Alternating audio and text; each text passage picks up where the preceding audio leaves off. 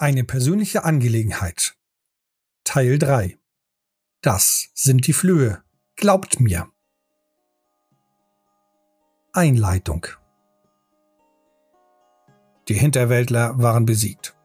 Hedwig und Viktoria nahm man mit sich. Die Straßenwächter Olga und Ors wanderten allerdings in die andere Richtung, um ihre Patrouille wieder aufzunehmen. Somit trennten sich ihre Wege wieder. Es dauerte auch gar nicht lange, da erreichten die Herrschaften Mahlstedt, ein kleines beschauliches Dorf auf dem Hauptweg von Delberts nach Mittenheim gelegen. Mahlstedt und seine freundlichen Bewohner. Bevor die Herrschaften die Stadt betreten konnten, wurden sie bereits von dem Bürgermeister Boris Herfried in Empfang genommen. Er war nicht allein. Zwar konnte niemand die Herrschaften ankündigen, Ihre Ankunft und besonders ihre Rettungsaktion sprach sich jedoch schnell herum. Nach nur kurzer Zeit standen zig Menschen um sie. Viktoria und Hedwig wurden der örtlichen Schaljanerin übergeben. Der Bürgermeister lobte das Vorgehen und lud die Charaktere für die Dauer ihres Aufenthalts ein. Es sollte ihnen an nichts mangeln. Dieses Angebot nahmen sie natürlich an. Die Zeichen des Kampfes waren deutlich sichtbar Ulf gar am Kopf verwundet. Auch hier ließ der Bürgermeister Hilfe holen. In Mahlstedt, fast schon eine kleine Stadt, ging es sehr geschäftig zu. Der Mittelpunkt des Geschehens schien ein gigantisch großes Gasthaus zu sein. Ein dreistöckiges Fachwerkgebäude mit steinernem Sockel aus Naturstein erbaut. Viele kleine Erker zierten die Fassaden. Ein interessantes Gebäude, auf dem sandigen Hof vor dem Eingang war ähnlich viel Betrieb wie im Altdorfer Hafen, wenn ein großes Handelsschiff angelegt hatte. Mehrere Kutschenhäuser hatten hier ein Büro. Die Stallgebäude waren riesig, konnten sie doch gleich elf Kutschen unterbringen. Die Pferdeställe hatten gar Boxen für 30 Tiere. Das Gasthaus war das eindrucksvollste, welches die Herrschaften bisher gesehen hatten. Das Innere sollten sie auch noch kennenlernen. Der Jademagier. Der Jademagier Manfred Herfried, offenbar der Bruder des Bürgermeisters, bat die Herrschaften auf ein freies Feld in der Nähe des Eingangs zum Dorf, noch bevor diese das Gasthaus betreten konnten. Sein Zauber, ein heilendes Ritual, schloss die schlimmsten Wunden von Ulf. Clemens fand das gar nicht so amüsant. Das Hantieren mit Magie konnte am Ende nur böse ausgehen. Dieses Mal aber half es und Ulf ging es wesentlich besser. Alles ging sehr schnell.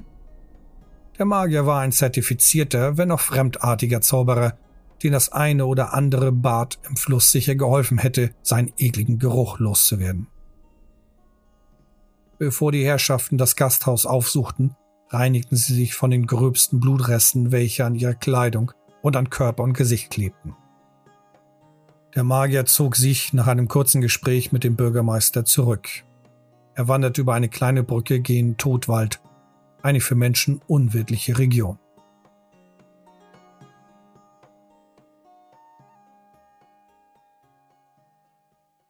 Das Rattennest Während sich Gunnar und Lars um die Tiere kümmerten, betraten die Herrschaften das Gasthaus. Der Name des Gasthauses, Rattennest, war komplett irreführend.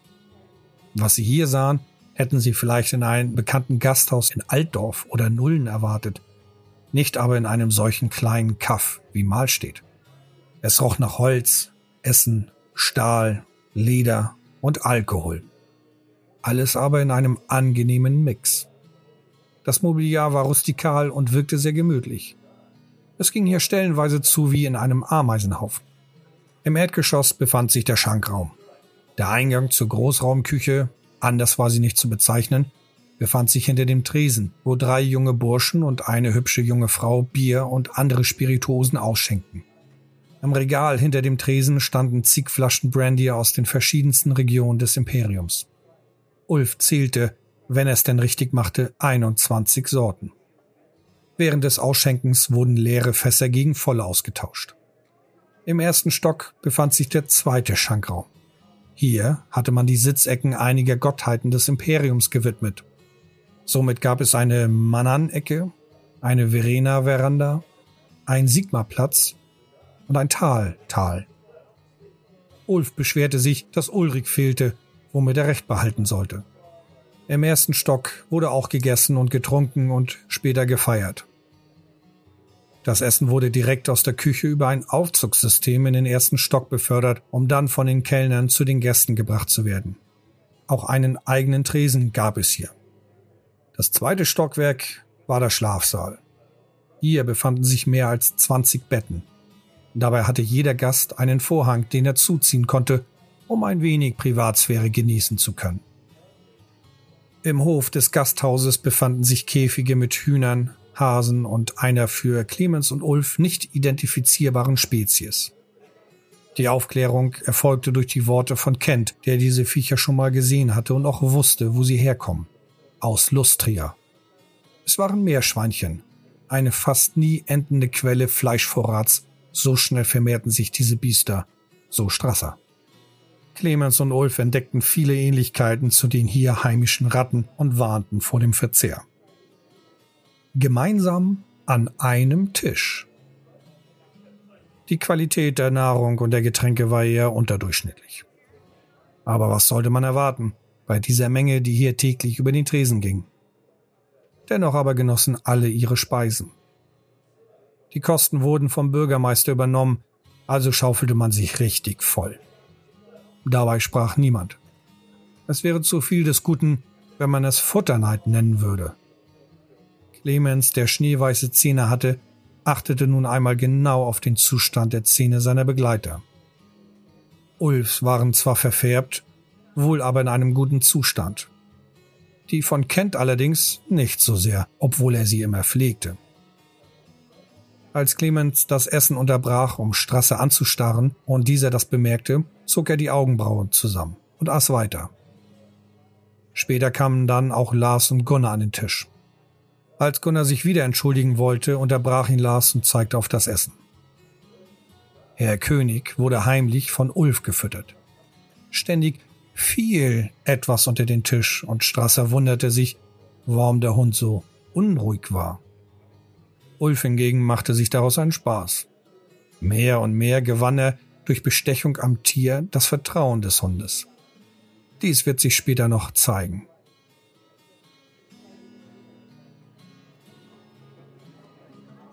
Als alle mit dem Essen fertig waren, bemerkten sie, dass der Schankraum sich mehr und mehr füllte. Auch der Bürgermeister war nun anwesend und hielt tolle Reden an einem Tisch, der von wohlhabenden Männern besetzt war. Ulf meinte nur, dass wohl bald Wahlen anstünden, sonst würde sich der Bürgermeister nicht so ins Zeug legen. Nun war hier wirklich Stimmung. Im ersten Stock wurde Musik gespielt, es wurde viel gelacht und herumgealbert. Die Herrschaften saßen mitten in diesem Gewusel. Sie fühlten sich wohl. Sehr wohl.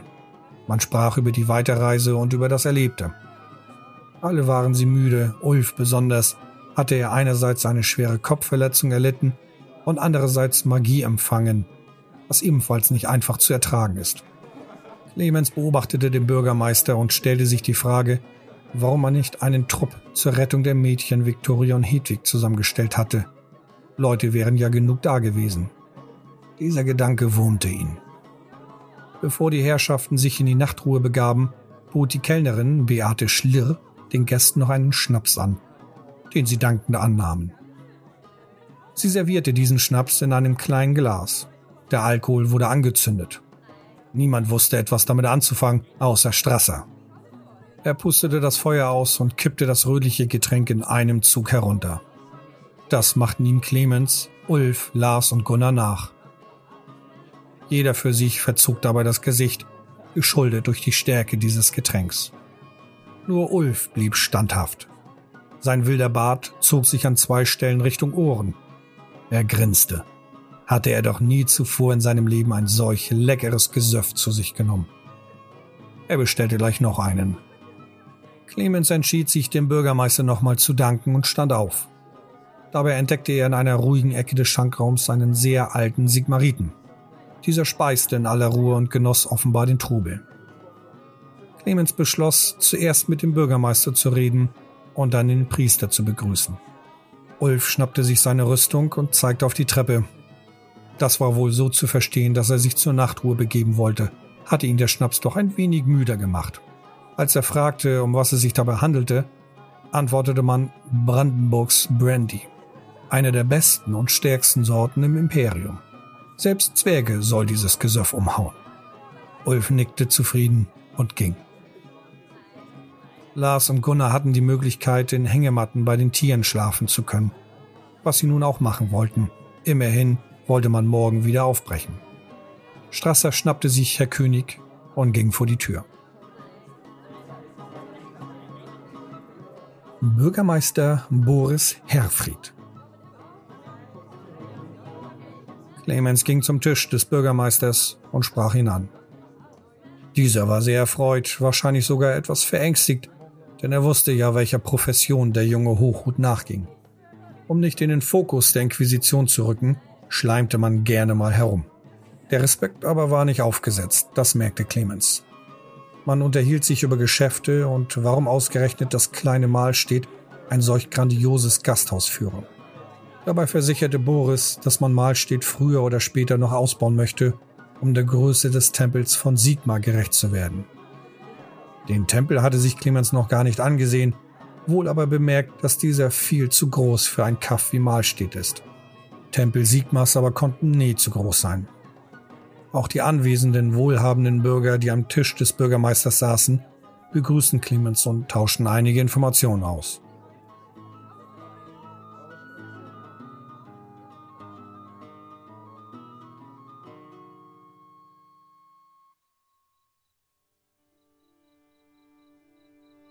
Herr König. Strasser spielte am Rand des Dorfes auf einem Feld mit Herr König. Dabei überlegte er sich, warum der Hund manchmal so komisch war. Immerhin machte er sein großes Geschäft nur auf Stroh. Das war schon merkwürdig. Morgens raste der Hund immer in den Pferdestall, um dort auf das Stroh zu kacken. Wer hatte ihm das beigebracht? Musste Strasser von nun an immer eine Handvoll Stroh dabei haben, damit Herr König auf diesen scheißen konnte? Was für ein Hund. Und warum sauste er während des Reitens immer zwischen den Pferden umher? Das ist gefährlich. Herr König scheint es aber immer Spaß zu bereiten, sich in Gefahr zu bringen. Ist der Hund lebensmüde? Was bitte ist denn daran spaßig, sich von einem 700 Kilo schweren Tier niedertrampeln zu lassen? Strasser beobachtete Herr König und rief ihn heran. Er befahl ihm, den Ball auszuspucken, was er nicht tat. Strasser musste sich wieder bücken und ihn den Ball aus dem Maul nehmen. Du bist trotzdem ein feiner Hund, Herr König.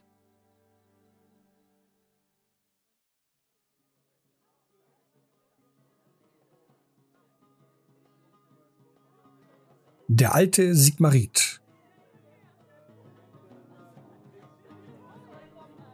Nach einer halben Ewigkeit am Tisch des Bürgermeisters, Ulf war schon längst eingeschlafen, verabschiedete sich Clemens und bedankte sich erneut für die Gastfreundschaft und die Übernahme der Kosten ihres Aufenthalts in Mahlstedt. Als sich Clemens dem Tisch des Priesters näherte, hob dieser seinen Kopf und begrüßte den jungen Hochhut. Clemens versprach, am nächsten Morgen zum Beten in den Tempel zu kommen. Der Priester, Jahrgang 2420, machte einen müden Eindruck. Zwar hatte man ihm zwei Novizen an die Seite gestellt, das gigantische Gebäude aber musste von viel mehr Leuten bewirtschaftet werden. Sein Bitten um Hilfe blieb aber ungehört. Viele Briefe habe er schon nach Altdorf geschickt, meistens aber keine Antwort erhalten. Einen Grund nannte man ihm nicht. Clemens versprach, sich dieser Sache einmal anzunehmen. Er wollte, sobald er in Altdorf ist, im Tempel nachfragen. Der Sigmarit war des Lebens müde, machte sich aber immer wieder mit Wortspielen darüber lustig, dass Moor ihm wieder am Portal ins Jenseits ablehnte und ihn immer wieder auf die Straße setzte. Ah, ich sollte dem Tod eine Karte anfertigen, damit er zu mir findet. Clemens verabschiedete sich und ging, gemeinsam mit Kent, der gerade von seiner Spieltour mit Herr König hereinkam, in den Schlafsaal. Es war Bettzeit.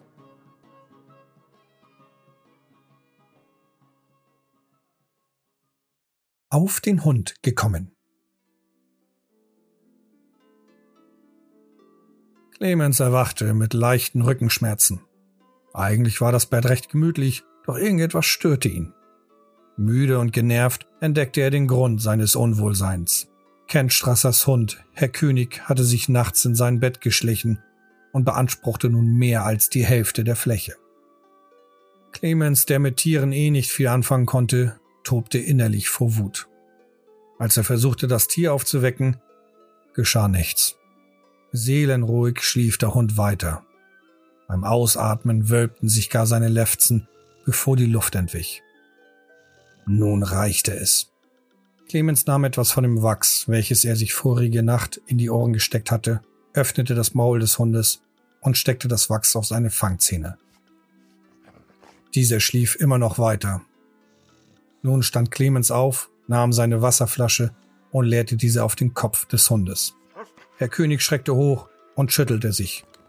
Durch den Schreck verschluckte er das Ohrenwachs, welches ihm Clemens auf die Fangzähne gesteckt hatte. Nun keuchte der Hund und würgte. Das war so laut, dass Strasser wach wurde. Während der Hund röchelte und damit versuchte, den Fremdkörper hochzuwürgen, pöbelte Clemens Kent an und fragte ihn, ob er seinen Hund überhaupt unter Kontrolle hätte. Währenddessen schlief Ulf einfach weiter, obwohl er im wahrsten Sinne des Wortes zwischen den Fronten schlief. Herr König würgte und keuchte immer noch. Das Geräusch war wirklich laut. Der Streit weckte auch noch andere Schlafende auf, die sich aufgrund der Standesunterschiede zurückhielten.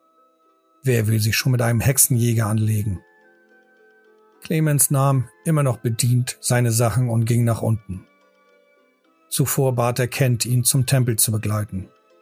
Dieser stand nun auf und starrte den Hund an, dem es endlich gelungen war, das Wachs auszuspucken. Zumindest einen Teil, den anderen hatte er wohl geschluckt. Nun wachte auch Ulf auf. Gut ausgeruht und munter. Man traf sich zum Frühstück im Schankraum.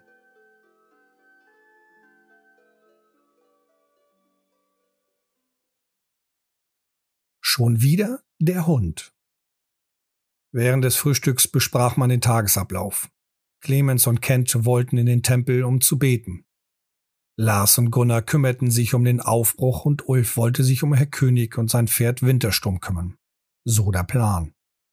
Als Kent den Hund bei Lars lassen wollte, weigerte sich das Tier. Auch Clemens Worte schienen ihn kalt zu lassen. Kent, Lars und Clemens waren sehr erschrocken über die Eigenwilligkeit des Hundes. Als aber Ulf nur einen einzigen Klick laut machte, rannte er sofort zu ihm. Kent starrte nicht schlecht, wusste er ja nicht, dass Ulf den Hund immer mit Leckereien bestach. Ulf nannte das Erziehung. Als Ulf dann aufstand und sich der Tür in den Hof näherte, sauste Herr König an ihm vorbei und huschte in den Pferdestall. Er hatte etwas Dringendes zu erledigen. Heimlich kaufte sich Ulf zwei Flaschen des köstlichen Schnaps Brandenburgs Brandy. Dazu bekam er noch ein Glas und eine Packung Streichhölzer. Der Sigmar-Tempel. Kent und Clemens erreichten das riesige Gebäude. Ein wirklich sagenhafter Bau und dem Gründer des Imperiums würdig. In der Gebetshalle hingen gewaltige Schalen mit Weihrauch von der Decke. Am hinteren Ende stand eine Statue Sigmas, welche von der Morgensonne durch Buntglasfenster angeleuchtet wurde. Den Höhepunkt sollte aber wohl die Mittagssonne bringen, würde durch das Fenster doch das Licht Sigma in einem ganz besonderen Glanz darstellen. Clemens betete und wechselte ein paar Worte mit dem Priester. Schließlich verabschiedet man sich wieder voneinander.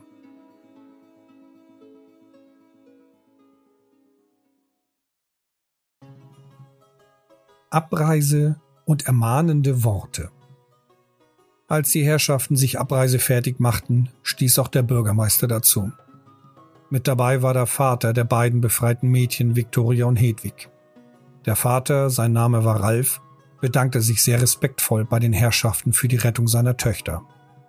Auch der Bürgermeister dankte ihnen nochmals. Nun aber riss in Clemens etwas. Er schnappte sich den Bürgermeister und fragte ihn, und das vor versammelter Mannschaft, warum er nicht ein einziges Mal auf die Idee gekommen sei, im Gasthaus selbst mal um Hilfe zu fragen. Stotternd und zögernd entschuldigte sich der Bürgermeister für seinen Fehltritt. Clemens beherrschte sich. Ulf und Kent hielten sich ebenfalls zurück. Clemens verlangte, dass der Bürgermeister dafür sorgen sollte, dass der alte Priester im Tempel Hilfe bekommt, da das Bewirtschaften des Gebäudes sehr anstrengend ist. Ralf versicherte, dass er ebenfalls helfen würde. Was sollte er auch sonst sagen? Mit diesen Worten verabschiedete man sich untereinander. Die Herrschaften ritten also gen Süden über die Felder Richtung Sotom.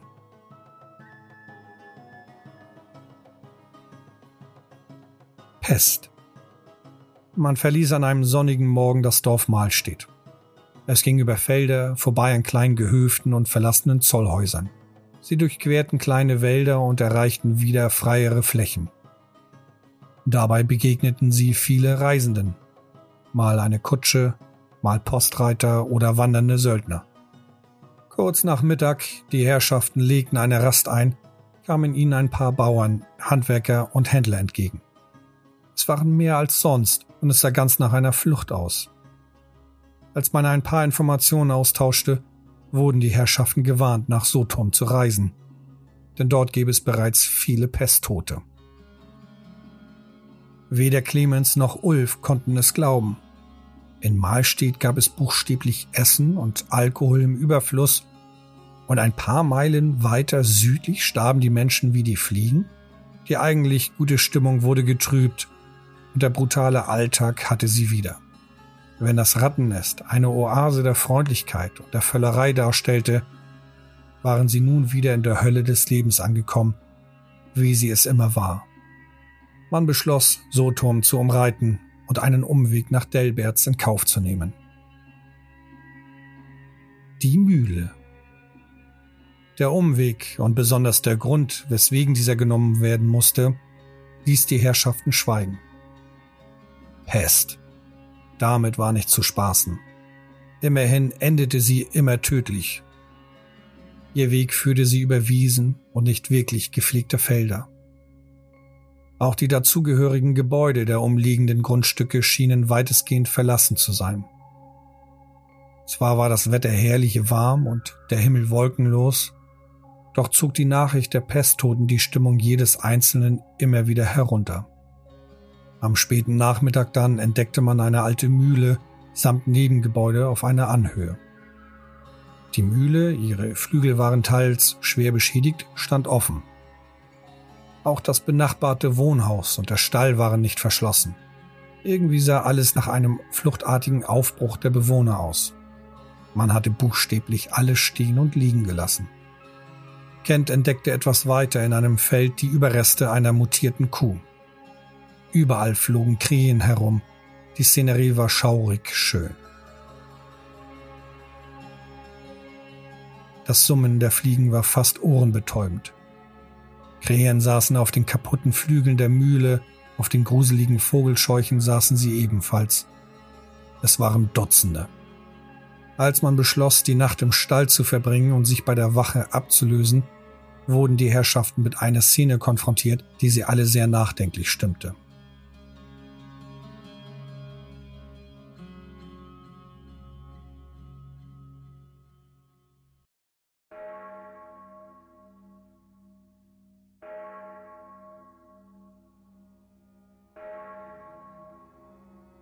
Am Horizont erkannte man die Umrisse Sotoms in der Abenddämmerung. Rauchschwaden stiegen von dort empor und die Glocke Schaljas hämmerte ununterbrochen durch die Abendluft. Dort musste Grausiges vor sich gehen. Auch als die Sonne fast untergegangen und die Glocke Schaljas endlich zum Stillstand gekommen war, hallte das Schlagen dieser in den Köpfen der Herrschaften noch nach, so dass jeder das Gefühl hatte, sie würde noch weiter erklingen.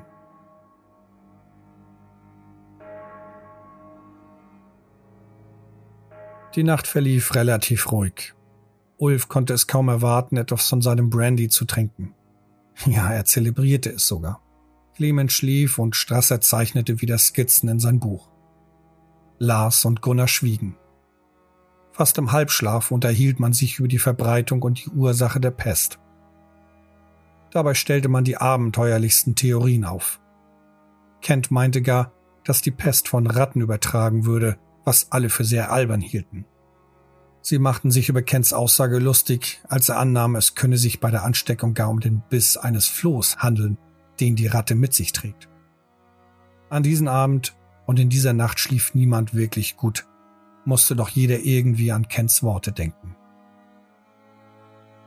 Und es kommt noch schlimmer. Am nächsten Morgen, man versuchte durch aufgesetzte gute Laune die Ereignisse in Sotum herunterzuspielen, machten sich die Herrschaften Abmarsch bereit, wollte man ja am frühen Abend Delberts erreichen. Ein paar Meilen, man hatte Sotum weit hinter sich gelassen, erreichten sie wieder den Hauptweg. Hier begegneten sie Straßenwächter und Flüchtlinge. Flüchtlinge? Aus Delberts? Als Ulf die Straßenwächter fragte, woher sie kommen, antwortete dieser, dass sie aus Delberts kommen und dass dort die Pest wütet. Diese Nachricht schockierte jeden der Herrschaften. Die Pest? In Delberts? Der Schock saß tief. Zwar meinte der Straßenwächter, dass es bereits fest eingerichtete Zonen für die Kranken in Delberts gibt, doch so ganz wusste er auch nicht, inwieweit die Seuche dort vorangeschritten war. Ulf Hagel brach in Panik aus. Suchte er doch auf der Karte nach einer Alternativroute. Streit brach aus. War man sich doch uneinig darüber, welchen Weg man nun gehen wollte. Ulf wollte nach Mittelweg vorbei an Delberts, aber eine Garantie, dass dieses Dorf sauber war, gab es nicht. Lange Diskussionen waren die Folge. Man einigte sich, nach Delbert zu reiten, in der Hoffnung, schnell ein Schiff nach Altdorf zu bekommen. Also machten sie sich auf den Weg. Ulf war damit nicht wirklich einverstanden. Seine Angst vor der Pest war sehr hoch. Aus dem gut gelaunten Ritter war binnen kürzester Zeit ein reizbarer und sehr ernster Charakter geworden. Der Pest könne man nicht einfach den Schädel einschlagen, war sein ständig gesprochener Satz. Sie ritten weiter nach Delberts. Immer mehr Flüchtende kamen ihnen entgegen, und manchmal kam ihnen die Idee, Delbert zu betreten, reichlich dumm vor. Dieses Gefühl verstärkte sich, als sie die ersten Häuser passierten, an dessen Türen rote Kreuze gemalt worden waren.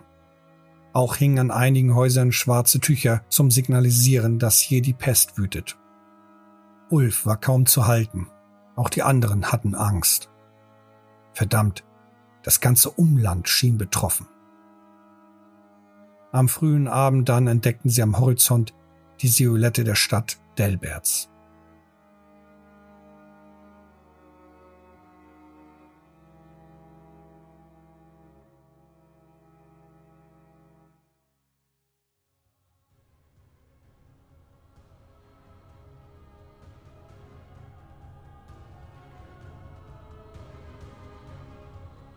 Du hörtest Die Herrschaften. Ein Spielbericht aus dem Warhammer Fantasy Rollenspiel Universum. Text Björn Bornhöft. Sprecher Thorsten Brunswick von Dämmergrau.